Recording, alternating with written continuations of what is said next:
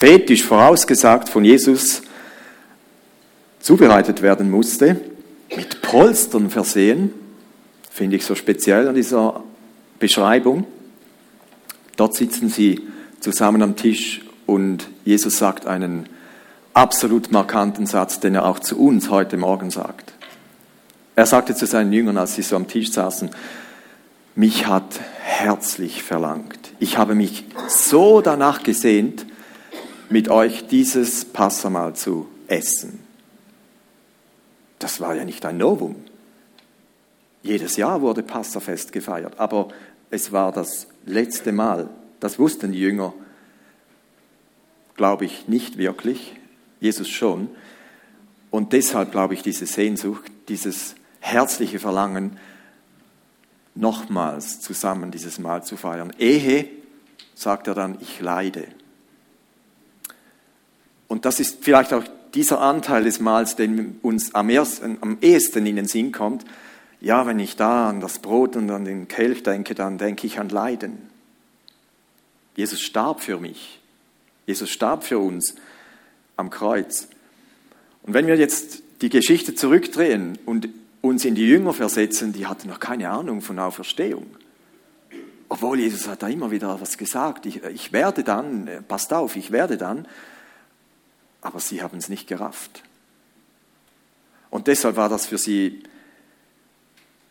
insofern ein schwieriger Moment. Es kommt noch dazu, während dem Essen sagte dann Jesus, und der, der mich verraten wird, sitzt auch noch da am Tisch.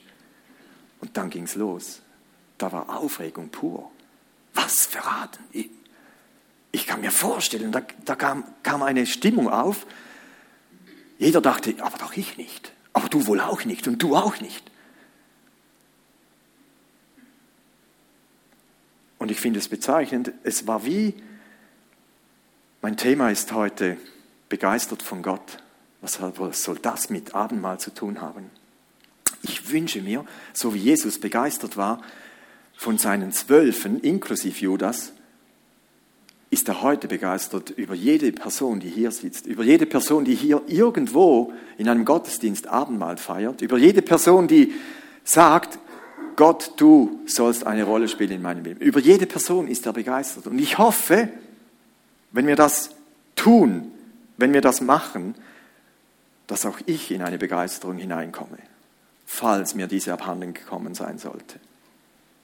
Das, da ist nicht nur ein wenig Brot, ein wenig Wein, da geht es um viel, viel mehr.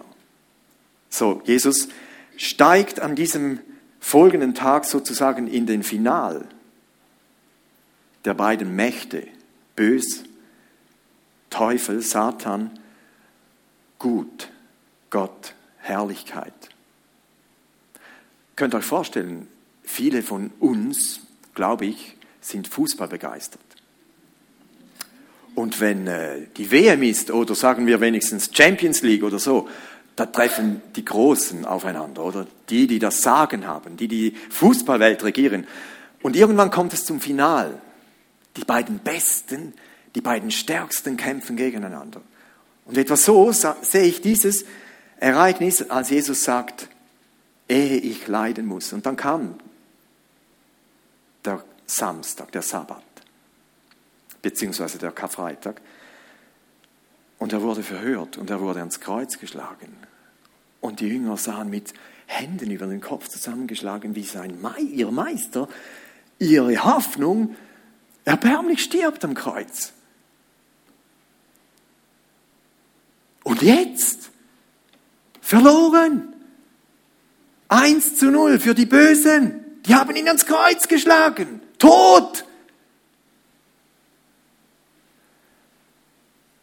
Sie ahnte nicht, was zwei, drei Tage später dann geschehen würde. Und ich werde jedes Mal, wenn ich mir das so verinnerliche, von neuem ergriffen, was das, und stellt euch vor, dieses Zeichen, seit Jesus gestorben ist, auf dem ganzen Globus, mehr oder weniger, wird das gefeiert als Proklamation. Ja, es stimmt, Jesus ist gestorben, er musste ja sterben, ohne das ging es gar nicht. Da wäre gar keine Auferstehung möglich gewesen. Ist ja logisch, können wir gut sagen. Aber sie damals an diesem Abend, sie hatten keinen Plan.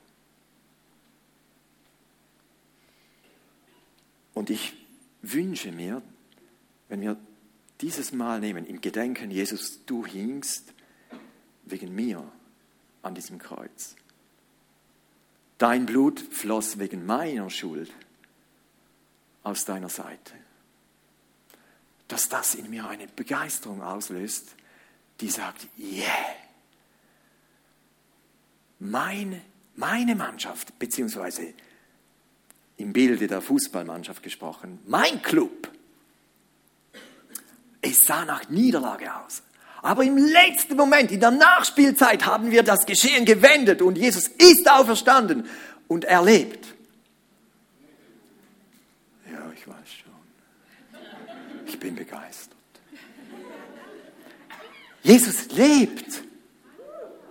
Ja, das darf man hören. Und er freut sich, wenn wir uns freuen. Das ist keine sentimentale Nachricht. Das ist die Nachricht der Nachrichten. Das müssen die Menschen hören, das muss ich immer wieder hören. Das will ich mir verinnerlichen, wenn ich Abendmahl feiere. Gott lädt uns ein, direkt vor seinen Thron zu kommen. Ohne Stellvertreter, ohne, ohne eine Mittelsperson, die uns im irdisch-menschlichen Sinn ebenbürtig wäre oder vor uns oder zwischen uns gestellt wäre, sondern er ist der Mittler. Geschwister, ich lade euch, ich lade uns ein, das Abendmahl aus einer ganz, vielleicht, ich weiß, ich, ich will nicht überheblich tönen, vielleicht aus einer ganz neuen Perspektive zu erleben. Und wenn du diesen Bissen Brot isst und das wenige übrigens vom Weinstock trinkst, ich finde ja diese Verbindung interessant. Wer nicht, wer nicht von dem trinkt, sagt Jesus, hat keinen Anteil an mir. In einer ganz neuen Sicht dieses Abendmahl feiern zu dürfen. Nicht einfach als eine Tradition, ja, ich kenne es, das macht man halt. Sondern in tiefer Bewusstsein und in einer Begeisterung, wow, ich darf teilhaben an diesem Sieg, an diesem Sieg, der in letzter Sekunde aber unbestechlich errungen wurde. Es gibt kein Finalspiel mehr in dieser Hinsicht. Das war der Final der Finale.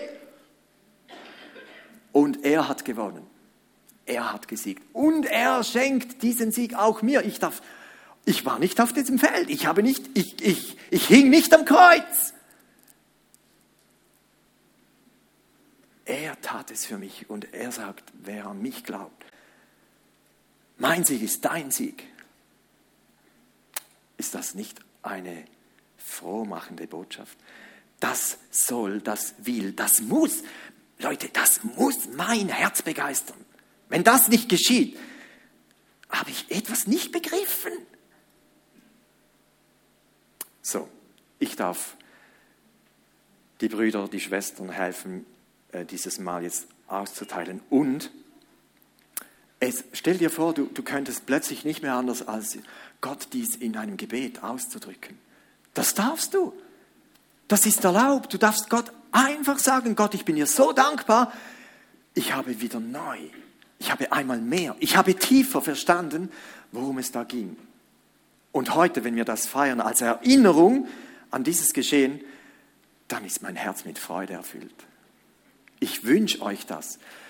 Und ich sage das auch in jene Situationen hinein, wo schwierige Umstände zurzeit dein Leben in, im Klammergriff halten wollen und sagen, was gibt sich da zu freuen? Meine Situation lässt keine Freude zu. Doch! Das ist das, wovon Paulus spricht und sagt, wenn dir alles genommen werden kann, aber diese Wahrheit nicht. Und darauf berufe dich heute Morgen. Andreas, betest du für das Brot? Oh, sorry.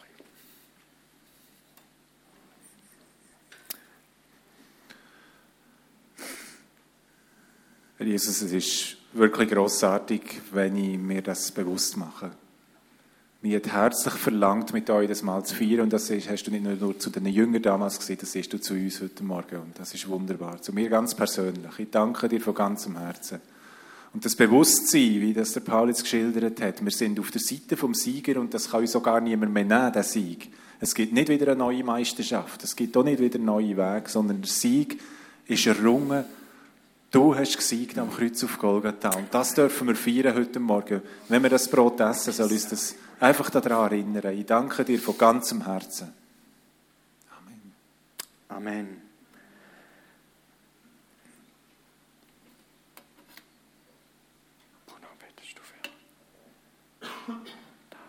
Ja, Jesus, ich bin begeistert von dem Sieg, wo du errungen hast am Kreuz. Und der ist nicht einfach nur wie es heute und morgen, sondern der ist in Ewigkeit. Und der Sieg, wir können den einfach nur annehmen, wir müssen nichts dazu beitragen, wir müssen auch nicht kämpfen dafür, sondern du hast den Kampf am Kreuz für uns schon bestritten. Und ich bin dir so dankbar und begeistert und freue mich darauf, dürfen an deinen Tisch zu kommen, ohne etwas zu leisten und einfach da zu sein und ja, herzlichen Dank dir, Herr Jesus. Und wenn wir jetzt alle gemeinsam das, das Mal einnehmen und uns neu auf dich ausrichten. Amen. Amen. Und während wir dies tun, ist, ist die Gelegenheit, das Gebet in Anspruch zu nehmen. Jesus hat gesagt, in seinem Sieg, in seinem Tod, in seinem Sterben sind alle unsere Krankheiten, alle unsere Gebrechen, alles, was in unserem Leben Mühe und schwierig machen kann, besiegt, in diesem Sinn, dass er weiß, wovon die Rede ist, wenn du sagst, ich leide Schmerzen, ich leide, ich bin in einem psychischen Loch, ich sehe nicht mehr durch. Alles, was uns Menschen das Leben schwer machen kann, das kennt Jesus. Er ist der wahre, er ist der treue hohe Priester, der sehr wohl mit uns mitleiden kann. Und er, er ist da in seiner Kraft heute Morgen, Menschen zu berühren. Nehmt das in Anspruch. Während wir das Mal feiern, glaubt daran, dass dieser Gott in seiner Kraft hier ist und Unmögliches möglich macht. Und Kleinigkeiten, die für ihn keine Kleinigkeiten sind, die interessieren ihn auch. Du bist eingeladen. Es sind Menschen da, die dir helfen, die für dich beten. Und mir ist einmal mehr bewusst geworden, wir müssen davon reden, was Gott tut. Wir müssen den Menschen erzählen, das ist nicht nur eine schöne, nette Geschichte vor 2000 Jahren geschehen, das geschieht heute noch. Teilt das Brot unter das Volk und anschließend auch den Kelch.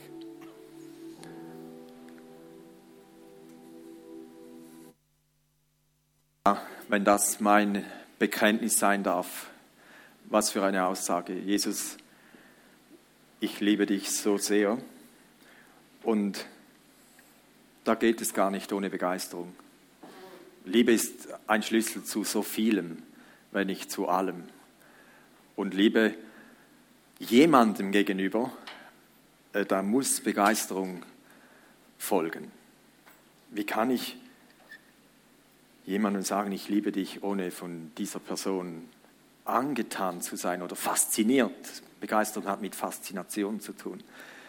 Und Gott ist definitiv fasziniert über dich. Das stimmt im Fall. Das ist 100% wahr. Und jetzt kommen mir zuerst meine Ecken und Kanten in den Sinn. Und kann, kann denn das sein, dass dieser Gott mit meinen schwierigen Seiten über diese sogar fasziniert ist? Gott sieht doch nicht meine Schwierigkeiten in erster Linie. Er liebt mich nur schon, weil ich bin. Er, er hat mich ja gemacht. Wie könnte er sein eigenes Geschöpf hassen? Also, ihr, die ihr Väter und Mütter seid, habt, als ihr das Baby in den Armen, ich denke jetzt, dass die beiden, die da geboren sind.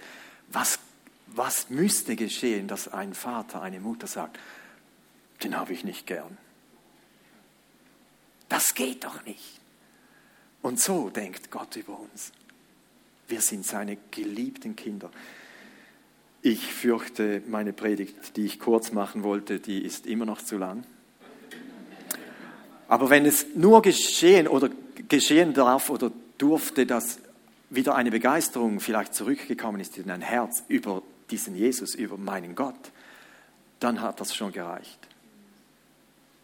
Ich möchte, ich möchte anhand äh, von etwas speziellen Menschen, die in der Bibel beschrieben werden, zeigen, dass unser Dasein, das ja nicht immer nur Honigschlecken ist,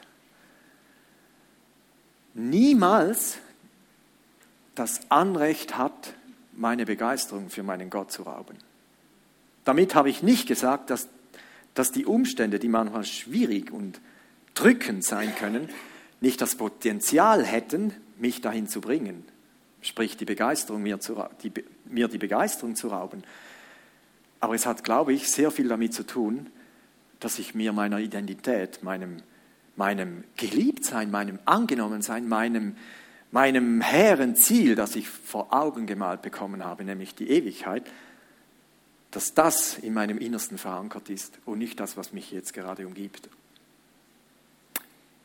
Ich wollte etwas über Begeisterung ganz äh, allgemein sagen und ich bin begeistert, wie begeisterungsfähig die Menschen im Grunde sind. Also das ist von Gott her, glaube ich, in uns hineingelegt.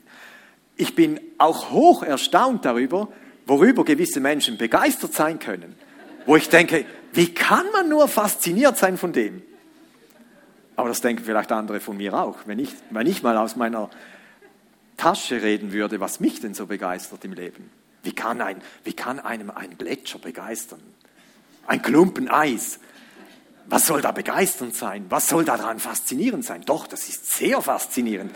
Dort oben zu stehen, das, oh, dann kann ich zu Gott weinen und sagen, gut, ich, ich sage euch, wenn ich auf einem Gipfel stehen darf, dann singt in meinem Herz, du großer Gott, wenn ich die Welt von hier oben betrachte, dann jauchzt mein Herz dir, großer Herrscher, zu. Wie groß? Mein, ein Gletscher ist ja eine unvorstellbare Masse an eins. Aber Gott ist noch viel größer. Er, er nimmt das bisschen in die Hand und achtet darauf, dass es nicht schmilzt. Wovon bist du begeistert? Ich, als ich mich vorbereitete, kamen mir so gewisse Menschen in den Sinn, von denen ich weiß, äh, wir haben viele Atheisten unter uns, oder mindestens einen, das weiß ich.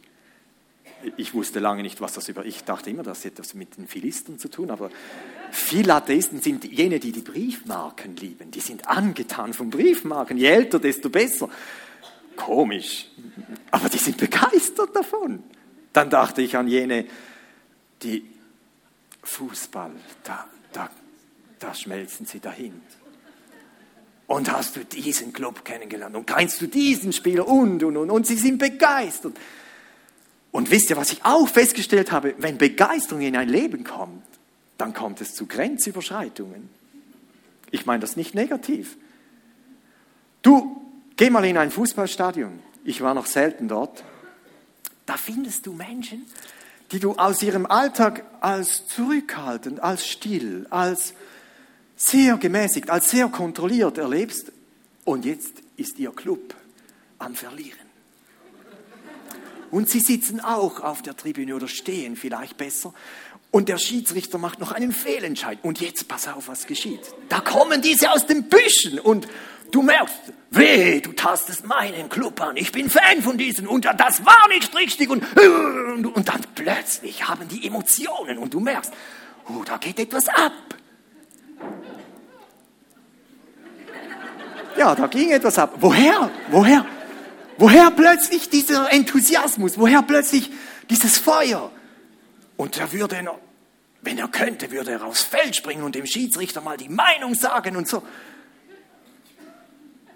Ja, Begeisterung. Das, und das hat Kraft. Wenn Menschen begeistert sind von etwas, dann bringen sie Dinge zustande, die ohne Begeisterung unmöglich sind. Das sieht man schon bei den Kindern. Ach, wenn wir für unseren Gott uns so ins Zeug legen könnten, wie manch ein Fußballfan dies kann. Oder weiß ich was, du kannst jetzt, nimm deine Begeisterung, da sitzt eine Pferdeliebhaberin, die, und wenn sich zwei solche treffen, dann ist der Tag gelaufen, der ist gerettet. Die können stundenlang über ihr begeisterndes Gebiet sprechen und, und die schwärmen und die, und die finden, das war der, einer der besten Tage in meinem Leben.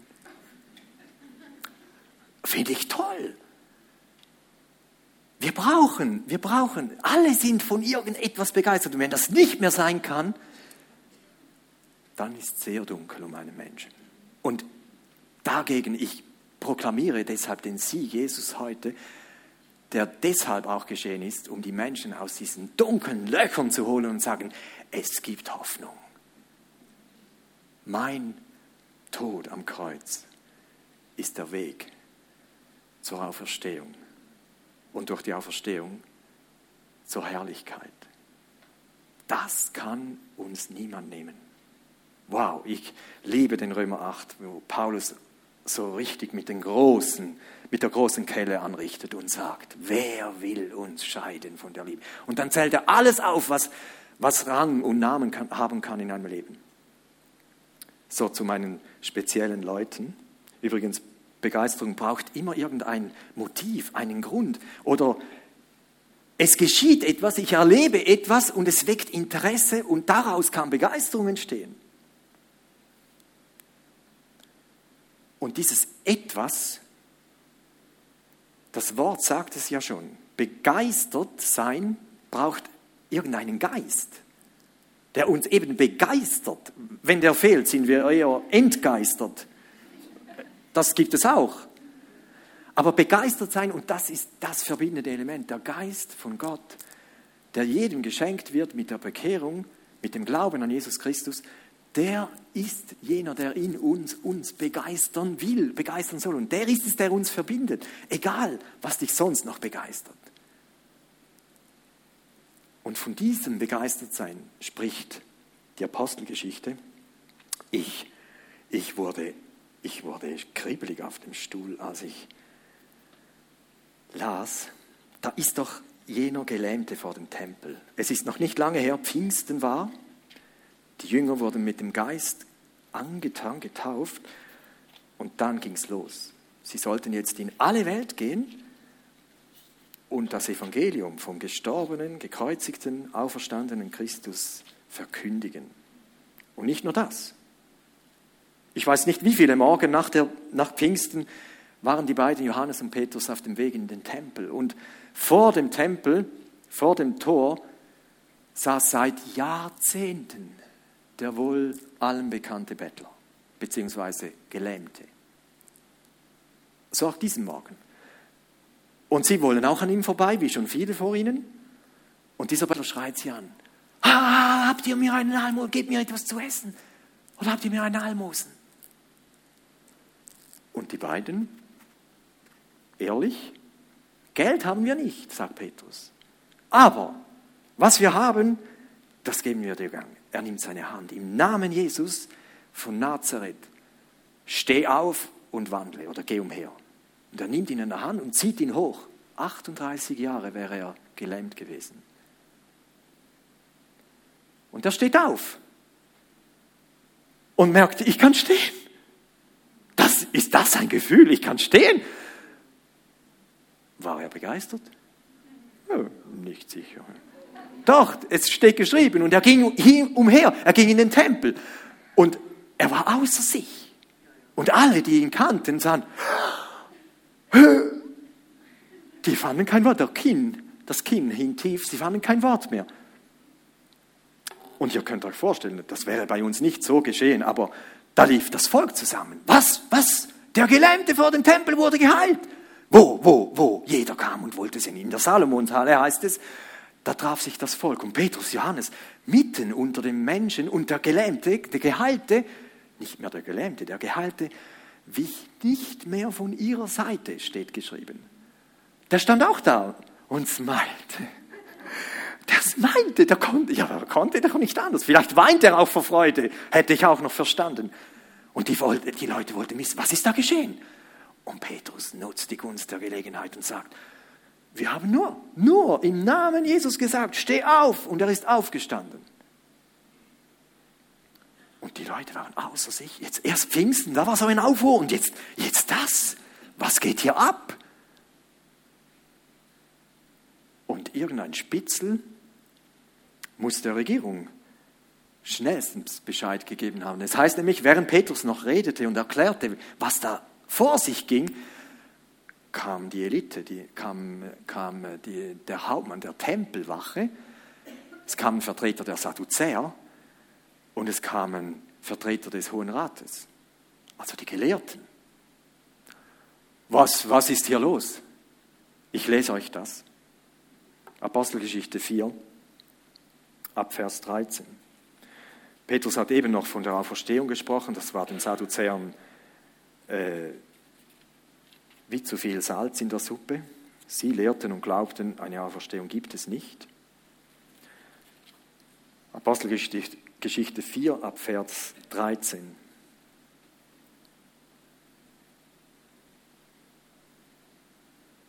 Die Unerschrockenheit, mit der Petrus und Johannes sich ver... Sorry, ich bin schon zu weit. Ich muss noch äh, dazwischen fügen. Sie wurden eingepackt. Die, die, Regierung nahm sie mit und sagte, das müssen wir unter verschlossener Tür, hinter verschlossener Tür genauer, genauer ansehen. Das können wir nicht dulden so. Es ist uns zu riskant. Kommt mal mit. Sie haben sie festgenommen. Das ging ja noch. Sie steckten sie gerade mal für eine Nacht ins Gefängnis, weil sie wollten da kein Risiko eingehen. Sie hatten Angst, das Volk könnte denen noch hörig werden. Wurden sie schon, großenteils. Und am Tag danach wurden sie verhört. Und jetzt hört, was die Bibel uns berichtet. Die Unerschrockenheit, mit der Petrus und Johannes sich verteidigten, machte großen Eindruck auf die Mitglieder des Hohen Rates, zumal er sich bei den beiden es bei, sich bei den beiden offensichtlich um einfache Leute ohne besondere Ausbildung in der Heiligen Schrift handelte. Also, das könnten wir gewesen sein. Du, ohne besondere Ausbildung. Sie wussten, dass Petrus und Johannes mit Jesus zusammen gewesen waren, aber sie hatten nichts in der Hand, um ihnen zu widersprechen. Denn der, und das finde ich so toll. Denn der, der gelähmt gewesen war, stand bei den Aposteln und jeder Mann konnte sehen, dass er geheilt war. Sie ließen Petrus und Johannes aus dem Sitzungssaal führen, um miteinander über das weitere Vorgehen zu beraten. Wie sollen wir mit diesen Menschen verfahren, überlegten sie. Es ist nun einmal unzweifelhaft ein Wunder durch sie geschehen und alle Einwohner Jerusalems haben davon erfahren. Daher hat es keinen Sinn, wenn wir die Heilung abstreiten. Doch darf sich die Botschaft von diesem Jesus auf keinen Fall noch weiter unter die Bevölkerung verbreiten. Deshalb wollen wir ihnen unter Strafandrohung verbieten, in Zukunft irgendeinem Menschen gegenüber seinen Namen auch nur zu erwähnen. Nachdem sie die Apostel wieder hereingerufen hatten, untersagten sie ihnen mit allem Nachdruck, jemals wieder öffentlich über Jesus zu sprechen oder unter Berufung auf seinen Namen als Lehrer aufzutreten. Aber Petrus und Johannes erwiderten, urteilt selbst, ob es vor Gott recht ist, euch mehr zu gehorchen als ihm. Und jetzt kommt's. Uns ist es auf jeden Fall unmöglich, nicht von dem zu reden, was wir gesehen und gehört haben. Fertig, Schluss, Punkt, aus, Amen, Ende der Diskussion. Wow, das ist der Punkt. Uns ist es auf jeden Fall unmöglich, nicht von dem zu reden. Ich hoffe, es sitzt niemand da, der sagt, ist das der vorige Satz der Regierung? Ich verbiete euch. Hoffentlich ist das nicht eine Befreiung für dich. Endlich muss ich nicht mehr. Ich darf ja nicht mehr. Ich würde, aber ich darf ja nicht mehr. Nein. Meint ihr, Gott könnte man in irgendwelche salonfähige Normen einsperren? Es ist interessant, wie es weitergeht. Ich habe die Zeit nicht. In einem anderen Fall, die, äh, Sie, äh, Paulus und Silas da in Philippi, auch im Gefängnis. Auch im Gefängnis. Und, aber das muss ich erwähnen, weil das ist so zentral. Die wurden eingesperrt, eingesperrt, weil sie da eine Wahrsagerin mundtot gemacht haben. Paulus hat diesen bösen Geist ausgetrieben und dann war die Finanzquelle weg und dann gab es einen Aufruhr und peng, sie wurden ins Gefängnis geworfen, ins innerste Gefängnis, die Füße in dem Pflock und es wurde Nacht und dann steht geschrieben und jetzt kommt's. Leute, wenn euch Umstände, wenn euch Menschen untersagt haben sollten, wehe, du sagst noch mal etwas von diesem Jesus in der Öffentlichkeit, dann kannst du was erleben. Dann kostet es vielleicht eine Arbeitsstelle oder weiß ich was. Diese beiden saßen dort im Gefängnis und dann steht geschrieben und ich habe extra nur im Urtext nachgeschaut.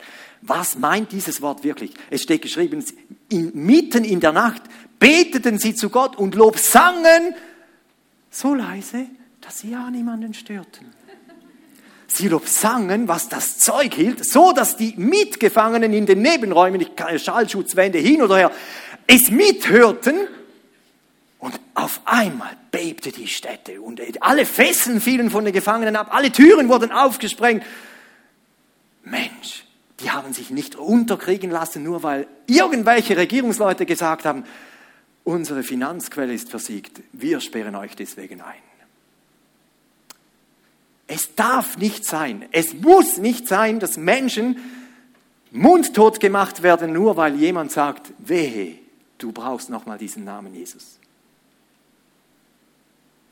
Ich habe vor zwei Wochen Elisabeth nach dem Gottesdienst, Gottesdienst angetroffen mit einem betrübten Gesicht. Und vor einer Woche traf ich die gleiche Elisabeth mit einem strahlenden Gesicht an. Und was das mit ihr auf sich hat, erzählt sie gleich selber.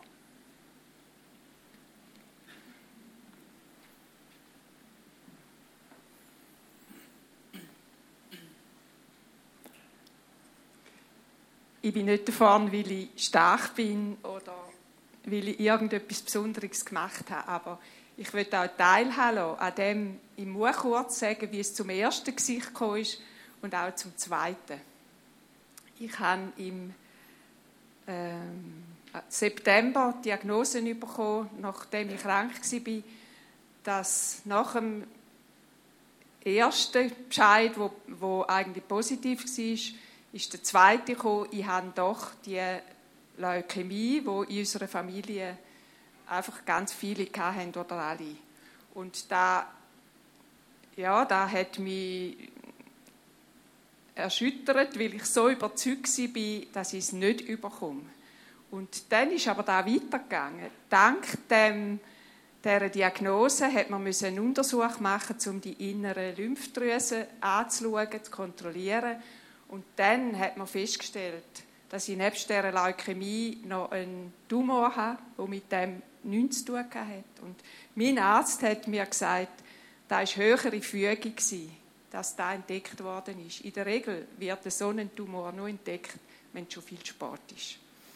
Und da hat mich dann auch dankbar sein lassen und ich habe gedacht, ja, dann soll man den rausnehmen und dann ist da wieder raus.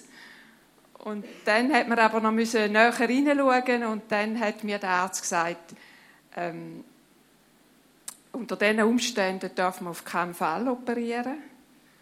Und er tut mich jetzt den Fachleuten von den, also den Tumorspezialisten überweisen. Und es ist nicht da was der Arzt mir gesagt hat, sondern wie er es gesagt hat, dass mir auf das Mal, dass ich es gemerkt habe wow, das ist viel ernster, als dass ich mir bewusst war. Und da war eben vor zwei Wochen, an dem Wochenende, und dann hat mich da einfach, das hat mich wirklich gefangen genommen. Einmal hat sie meine Gedanken ähm, hat gekreiset und äh, einfach voll reingenommen und ich habe nicht geschlafen und die Angst ist einfach aufgestiegen und ja, ich bin wirklich gefangen gewesen. und ich habe gemerkt, am Sonntagmorgen, ich kann gar nicht beten, ich weiß gar nicht, wie ich beten soll. Und vor allem hatte ich noch eine Not, weil ich gemerkt habe, ich kann nicht einmal für Heilig beten. Nicht einmal da kann ich, nicht einmal so viel Glauben habe ich. Und, so, und dann habe ich gemerkt, oh, es ist mir elend. Und, aber ich habe einfach gewusst, ich muss jetzt raus. Allein schaffe ich das nicht. Aus dem Kreislauf raus. Allein schaffe ich es einfach nicht.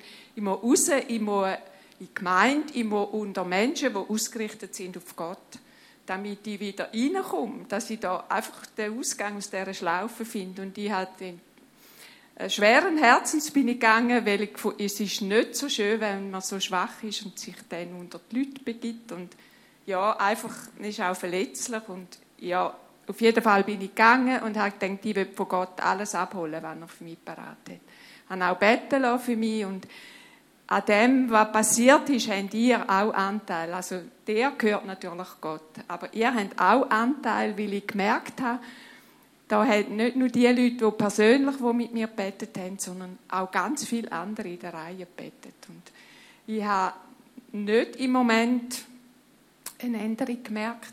Ich habe einfach, also das Grundding hat sich nicht verändert, aber ich habe gemerkt, da ist wie ein Mantel um mich gelegt worden. Und ich würde euch einfach sagen, es ist nicht, nie denken, es kommt nicht darauf an, ob ich da in der Reihe sitze oder nicht. Es kommt auf jedes darauf an. Und alle die, die ausgerichtet sind auf den Herrn, da hat er Kraft. Und diese Kraft habe ich nicht sofort direkt gespürt, nur so eben der Mantel. Und ich bin dann heim und habe im Stegenhaus eben noch den Paul getroffen, hat auch noch einmal gebetet. Und äh, im Moment war noch nicht viel spürbar. Gewesen. Ich bin einfach gegangen und ich wusste, ich erwarte noch etwas. Und der Sonntag ist vorbei und dann am Montagmorgen ist ein Telefon von jemandem, der mir sehr nahe gestanden oder steht. Und ich wusste, da muss ich jetzt sagen, wie es um mich steht, weil ich gewisse Sachen nicht mehr können übernehmen.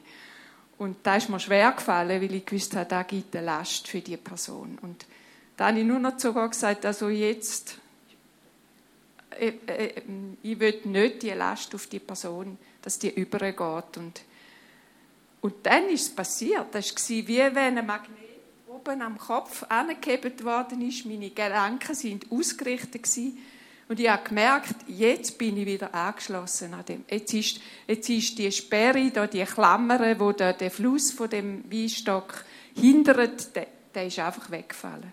Der ist spürbar weggefallen. Und ich habe gemerkt, jetzt, jetzt läuft der Saft von dem Weinstock, der läuft wieder. Und, und meine Stimme hat sich einfach sofort verändert. Da ist wieder Kraft reingekommen und da ist, ich habe wieder Zugang zu all diesen Verheißungen, wo, wo ich in den letzten Jahren, wo tiefe Wahrheit in meinem Herzen geworden sind, die Gewissheit, ist alles da gewesen und ich habe einfach wieder voll, einfach voll, voll diese Lebenskraft dürfen erleben und habe dann im Moment gewusst, ist, ich bin nicht geheilt. Ich, ich habe die Diagnose, ich, habe, ich spüre es im Körper, dass es da ist. Ich bin oft ähm, geschwächt und ja, ich spüre auch Schmerzen.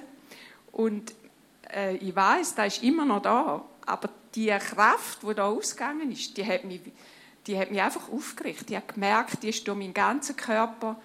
Ich bin einfach, ich habe wieder können stehen, ich habe wieder können, äh, das Licht gesehen. Die Dunkelheit ist weg gewesen. und da, da ist unbeschreiblich. Und ich habe gemerkt, da ist viel zentraler für mich gewesen als die Heilung, die Erfahrung, die Kraft, die von dem Weinstock ausgeht. In dieser liegt alles, das ist das Leben. Nicht nur für das Leben, also für das Nächste.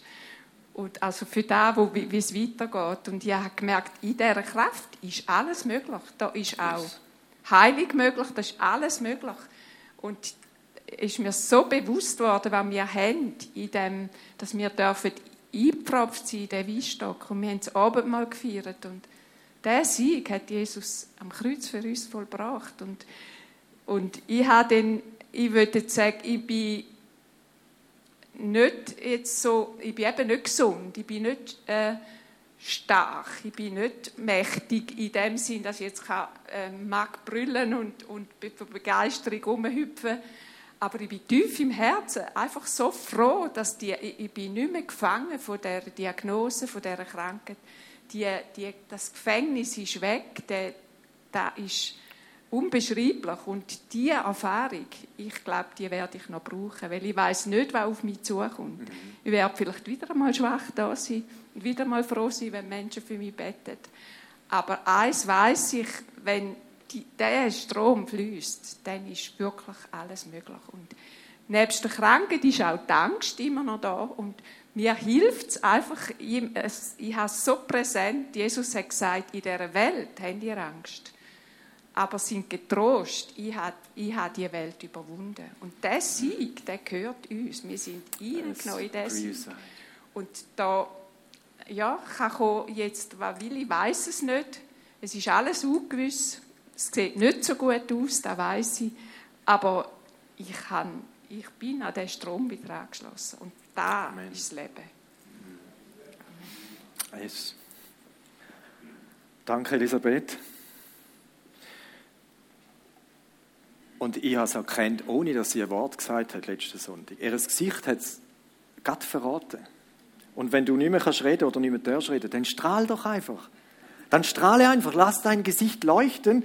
lass deine Augen leuchten, so wie du, wie deine Augen leuchten, wenn du über dein, dein Begeisterungsgebiet redest, dann werden deine Augen auch leuchtend. Auch für Jesus dürfen unsere Augen leuchten. Ich muss zum Schluss kommen, ich habe schon überzogen. Und ich, weshalb sage ich das alles? Was, weshalb ist es so wichtig, dass du, dass ich, dass wir als Gemeinde, als jemand, als einen Ort empfunden werden, wo Begeisterung herrscht? Begeisterung nicht über irgendetwas, sondern über diesen Gott. Die Antwort ist ziemlich einfach.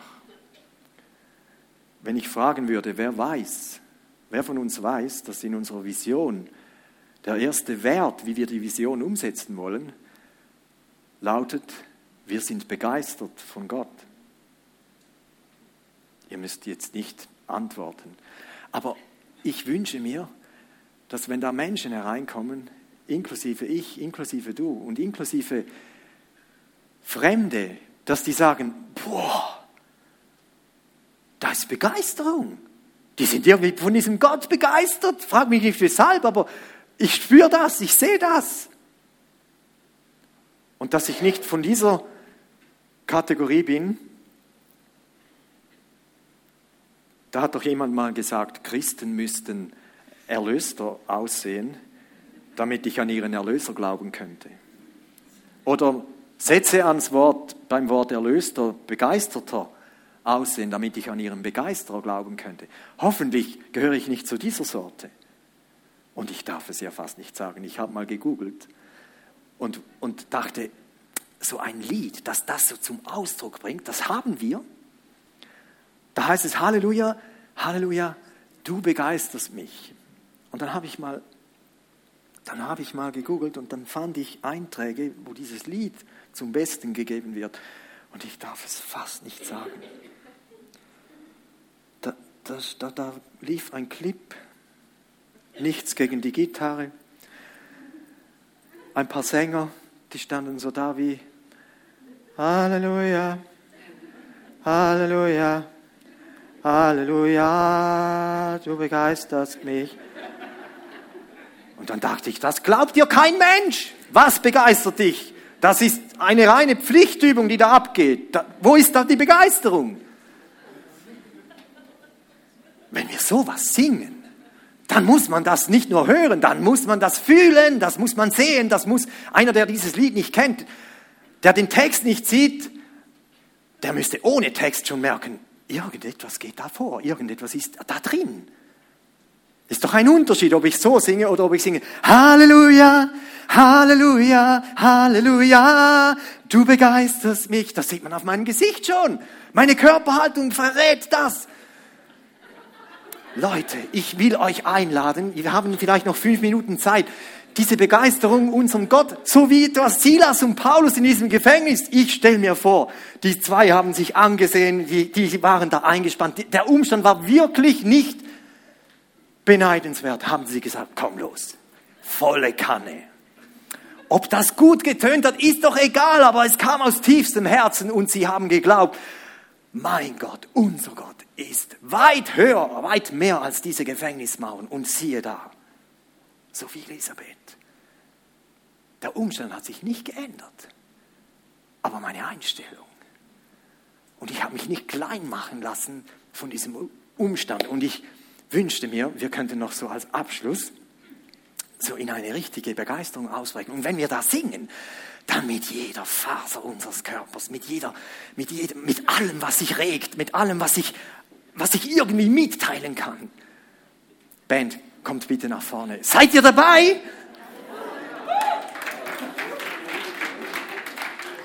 Ich weiß nicht, was Sie vorhaben, aber geht einfach mit. Es geht um unseren Gott, es geht um unseren Gott und er ist, er soll, er will, er möchte, dass wir begeistert sind